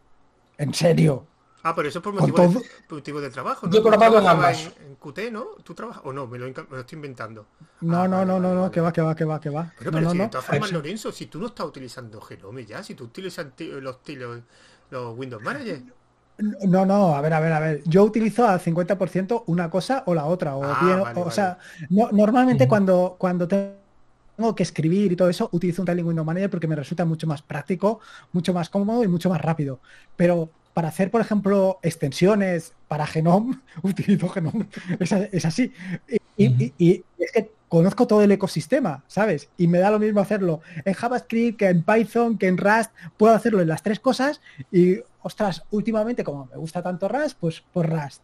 Y, y pero claro, conozco exactamente las cosas el ecosistema que hay detrás. Ya dices, no, ahora tienes que aprender Qt. Ahora se me hace cuesta arriba. Pero no por otra cosa, ¿eh? Están diciendo por aquí que el día que Lorenzo use KDE, que nos preparemos. no, no, no. Hombre, a ver, yo he usado eh, GTK y Qt, las dos, y me recuerdo que en su momento Qt tenía, eh, tenía sus ventajas sobre GTK. Hoy en día yo veo ambas eh, al mismo nivel. Yo, siempre digo lo mismo, Sergio. Yo llevo utilizando KDE 20 años. O sea, yo no he utilizado Genome, ahora estoy utilizando OpenBox en, un, portátil. Y yo es que no, no pero a las APIs, a las APIs, a las no, no, no, de escritorio, yo, yo, digo de, escritorio, de escritorio. Yo no de. Yo, yo llevo 20 años, entonces yo no puedo opinar si Genome es bonito, feo o lo que sea, porque es que no lo he utilizado apenas. Eh, bueno, apenas no, es que no lo he utilizado. Pero es que lo de bonito feo es tan sumamente relativo. Ah, por supuesto, por supuesto. Mira, hay una cosa que es diferente, que, bueno, creo, Genome y KDE, que es en la posibilidad de configuración. Creo que KDE sí es más configurable, me lo diré vosotros, que Genome, en cantidad de opciones, no lo sé. Por lo menos lo que yo escucho. Porque no has visto las extensiones. Genome tiene extensiones para todo lo que te dé la gana. Sí, pero no, vienen, no vienen, pero no vienen incluidas dentro, me refiero, lo tienes que hacer en KDE me mm. imagino que por, como base, como base, como base me imagino que será entre comillas con más opciones, no lo sé. Yo por ejemplo KDE para mí tiene un montón de opciones KDE. Yo Genome no lo sé porque no lo utilizo. Claro, pero te vas a extensions.genome.org y desde ahí te instalas todo tipo de extensiones con un, a un clic de ratón. Hmm. Yo, por ejemplo, tengo una que es fantástica que me añade las categorías de aplicaciones, porque yo hecho, echaba, eso sí es algo que echaba de menos en Genome. Pues ahora tengo las categorías, tengo, tengo la, eso, web gráficos, eufifática, total, que es lo que necesitaba en falta. Fuera de eso, el Genome normal me parece, ese toque minimalista me permite concentrarme en el trabajo. Hay gente, hmm. bueno, pues, tú en KDE prefieres tenerlo más tal, cada, eso gusto cada uno. Es, es escoger, escoger. Puedes escoger. Esa es la, ahí es donde, donde yo creo que, está el tema. Que tú puedes escoger. ¿Que te gusta una cosa? Una. ¿Que te gusta la otra? Pues la otra y ya está. Y, no hay nada más. Al final que cumpla con los requisitos que utiliza y punto. Yo por eso no me cambié de distro hasta hace poco. Bueno, y de hecho ahora mismo tengo, sigo teniendo Fedora, pero en un portátil sí me cambié a otra distro. Pero ¿por qué no me cambiaba? Porque lo que me ofrecía Fedora cumple mis requisitos. Es que no entendía. Yo, yo para qué me voy a cambiar y de hecho me ha pasado con la otra distribución que estoy utilizando, que me ha costado, porque yo estoy acostumbrado a un entorno y aunque sí es verdad que ahora, pero yo no tengo ganas de pasar ese proceso de adaptación. Si pasa que en el, en el otro sitio, como era un portátil nuevo, pues digo, bueno, pues ya que desde nuevo que tengo que instalarle Linux, pues, pues voy a utilizar otra y empiezo desde cero. De hecho, eh, una de las cosas que hice fue quiero utilizar otra distro, no me la voy a instalar en una máquina virtual, porque sé que si lo voy a utilizar en una máquina virtual, lo voy a tener en el VirtualBox y lo arranco una vez, lo veo y no lo vuelvo. Quiero utilizarlo en un entorno que vaya a usar, porque para probar las cosas hay que usarlas. Entonces, y un tiempo, no usarlo dos días, porque claro, si tú lo utilizas dos días, lo más seguro es que a los dos días digas, ay, esto no me gusta, devuelvo lo de antes. No, no. Tienes que pasar un periodo de mínimo y un periodo que va a requerir un esfuerzo. Probar las cosas requieren esfuerzo, que es lo que me ha pasado a mí. Ahora, yo por ejemplo, la otra distribución que es Mavo, eh, eh, utiliza el ecosistema de Arduino. Yo Arduino no tenía ni idea, ni idea. Y yo estoy acostumbrado a instalar las cosas con DNF y me encuentro en Arduino que si Pacman, que si Pacman, que si YAH, que si... Pero bueno, pero si yo quiero instalar una aplicación, no, porque lo, están los repositorios oficiales, porque están los repositorios externos que hay que compilar la aplicación. O sea, a mí eso que después te acostumbras y dices, pues bueno, pues no es tan difícil. Pero de primera es un... que estoy muy contento con la distro, pero claro, hay que usarla y hay que esforzarse. Pero bueno, vea que lo he dicho antes, vamos a hacer la última pregunta.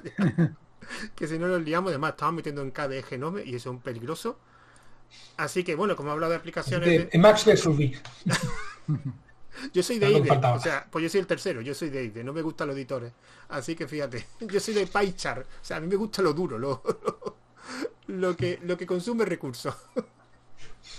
bueno, vamos a empezar contigo, Sergio. Como estamos hablando de aplicaciones de Linux, pues simplemente ¿qué aplicaciones nos recomienda? O mejor dicho, ¿nos recomienda y cuál es la última que te ha causado impresión? O sea, que has dicho, ¿cómo que, cómo que no conocía esto?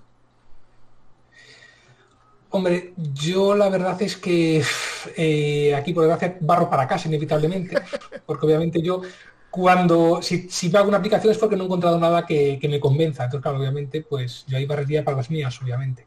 Entonces puedo hablar de mi libro, ¿no? Sí, claro, claro, por supuesto. Entonces, por ejemplo, eso para copia de seguridad yo recomendaría siempre Cronopete, obviamente. Pues, por cierto, perdona Sergio, que se me va a olvidar. La última vez que hablamos tú y yo en el, podcast me dijiste una cosa y yo que me dijiste, es que me la han pedido y no lo voy a hacer. Por favor, eh, eh red, implementa la red. las copias por red. dijiste que Estoy viendo cómo hacerlo de manera segura. Estoy viendo cómo hacerlo de una manera segura, pero es que te digo, el problema es conseguir que si se va la luz, que no haya posibilidad de que, la, de que, de que quede una copia, de que una copia quede mal, pero que creas que está bien. O sea, no, eso no se puede permitir bajo ninguna circunstancia. O sea, no puedes permitir que tú quieras tener una copia y que esa copia esté mal, pues porque se vaya la luz. Y que se vaya la luz es algo normal en una casa. Te salta automático, hay tontería, es, es, no, pasa todos los días, pero sí te puede pasar fácilmente. Entonces, eso con el disco local lo consigo hacer. Con la red, de momento, no tengo forma de garantizarlo. Estoy buscando maneras. Parece que hay una forma, si, si el disco tiene X4 y ahí tiene eh, como es en Journal, parece que de alguna manera, pero hasta que la tenga muy asegurada, no lo voy a implementar, porque repito, veo más, más importante que la copia sea segura a que sea en red. Y aparte, seamos sinceros, ya solamente el que la gente haga copia de seguridad ya es un avance brutal. Con lo cual, las, cosas, las, las florituras, poco a poco, siempre garantizando que la base sea buena. O sea, sí, porque si ahora meto red y empiezan a, haber problemas, la gente va a dejar de hacerlo y entonces al final va a ser peor, en mi opinión. Bueno, ¿y la aplicación pues ¿qué, te, ha llamado la atención últimamente? Pues la verdad es que la última nueva así un poco tal fue eh, la, de esta, la de ah, eh, la de FreeCAD para diseño para 3D, que la probé y dije, pues esta no sabía yo que tenía. ¿Cómo, se llama? FreeCAD. Ah, FreeCAD, vale, vale, FreeCAD, perdón, mi, mi, pronunciación es no, no, de, de, Burgos. Es inglés de, mi inglés de Burgos es lo que tiene. Eh, no doy para más, no doy para más. pues la verdad es que aluciné porque el decir, o sea, es, un programa de CAD muy, o sea, yo para lo que tenía visto antiguamente, me aluciné de, lleva, años, de desarrollo. mucho. Muchos años y disponible en Appimaje además. Mm. O sea, no hay que nada. Lorenzo, eh, ¿qué, recomienda y qué te ha llamado la atención? Eh, yo es que os lo voy a poner solamente en una. A mí lo que me, me tiene últimamente completamente enamorado es Neobim me, tiene roto, me tiene reventado, pero totalmente. Yo creo que ha hecho, ha, conseguido, vaya, para mí, ¿eh? un antes y un después, pero completamente. O sea, yo ahora mismo, y os lo digo sinceramente, ¿eh? no, no es por, no es por nada. O sea, yo he conseguido actualmente trabajar con Neoin mejor que puedo trabajar con Visual Studio Code, con PyChart o con cualquiera de estas, pero con diferencia, ¿eh? pero con mucha diferencia. O sea, yo estoy trabajando, quiero decir, a ver, ¿cómo os lo digo? Yo en, lo que estoy desarrollando en, quiero decir, para tareado.es, ¿no? O para lo que, lo que normalmente hago en Python. Eh, tengo más ventajas haciéndolo en NeoBeam que lo que estoy haciendo para mi trabajo con PyChart y exactamente ambas cosas con Python. Eh, eh, son dos mundos completamente distintos. Yo estoy flipado. Y no solamente, quiero decir, no solamente estoy trabajando em, con, o sea, con Python, sino que utilizo Python, JavaScript, eh, Rust y para luego completarlo todo, Markdown, porque yo lo escribo todo con Markdown. Y, es que la ventaja que tengo con todo eso es que es que lo tengo ahí, es que es brutal. De verdad que estoy enamorado. Ahora, ya he dicho mi libro. Bueno, eh, yo, en cambio soy de, de, Codium. Soy de Codium. ¿Eh? Soy de ¿Eh? Codium. Sí, sí. El, fork, fíjate, el fork de que no tiene telemetría y que recomienda a todo el mundo aquí. Sí, lo que pasa que eh, a, ver, el gran inconveniente que tiene NeoBeam, bueno, NeoBeam, BIM y todos estos, es que los tienes que configurar y tienes que dedicarle un tiempo importante a configurarlos. Pero una vez configurados es que Claro, dice, no, es que es un mecherín. No, no, mecherín no es. Porque tienes que montar por detrás el, intérprete de JavaScript para que haga todo el trabajo de, ¿cómo se llama? Em, ¿Cómo se llama esto? Ahora no me va a salir el nombre.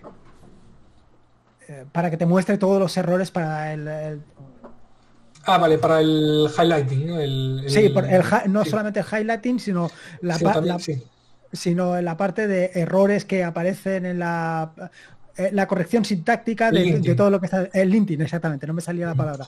El linting, claro, tienes el linting de JavaScript, el linting de Python, el linting de Rust, el linting de Markdown, todo eso lo tienes que hacer. Claro. dices, no, es que es un, mecherín, no, no mecherín, nada. Bueno, que por detrás tampoco. No, no, no, no, no, pero claro, ahora lo comparas con Codium y no tiene nada que ver, no tiene nada que ver. Y yo lo que he llegado por supuesto que dedicándole tiempo, es a tener más prestaciones con, con NeoBeam que con Codium o con Visual Studio Code. O sea, he llegado a tener más prestaciones. Entonces, claro, para mí es un mundo. Es tiempo, es tiempo. ¿eh? Eso también es cierto. Bueno, pues vamos a finalizar ya esto, que no sé ni cuánto tiempo llevo, porque es que ya me están reclamando por otro lado. Eh, es que no sé, creo que una hora, y que me resulta poco que con vosotros solo una hora. Más, más tiempo. Una hora y media, una hora y media. Ah, sí, sí, sí, sí, aquí en el OBS pone una hora y media. Pero bueno, tampoco es mucho para lo que yo estoy acostumbrado a las charlas de 24H, tengo que decirlo, pero es que ya me están reclamando. Sí, nos faltan 22 y media, nos faltan 22 y media todavía. Bueno, pues antes de todo, muchísimas gracias a los dos por participar. Y ya por último, pues simplemente eh, decir dónde os podemos localizar. En tu caso, Sergio. Pues como siempre, mi página web, www.rastersoft.com. Fácil de, tal. ¿Y, en tu caso, Lorenzo? Aunque ya la sé. en atarea.es, ya está.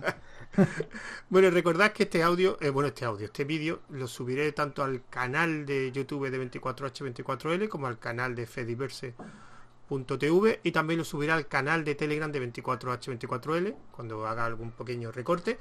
Y bueno, y ya me despido de vosotros, pues recordad que tenéis el tema de los comentarios, el grupo de los comentarios que he puesto para el chat, pero que lo borraré, lo eliminaré, simplemente para, digamos, recordarlo.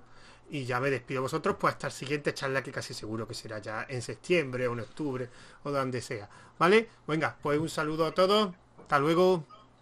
Hasta luego. Vale, espera que voy a cortar por aquí la grabación y ya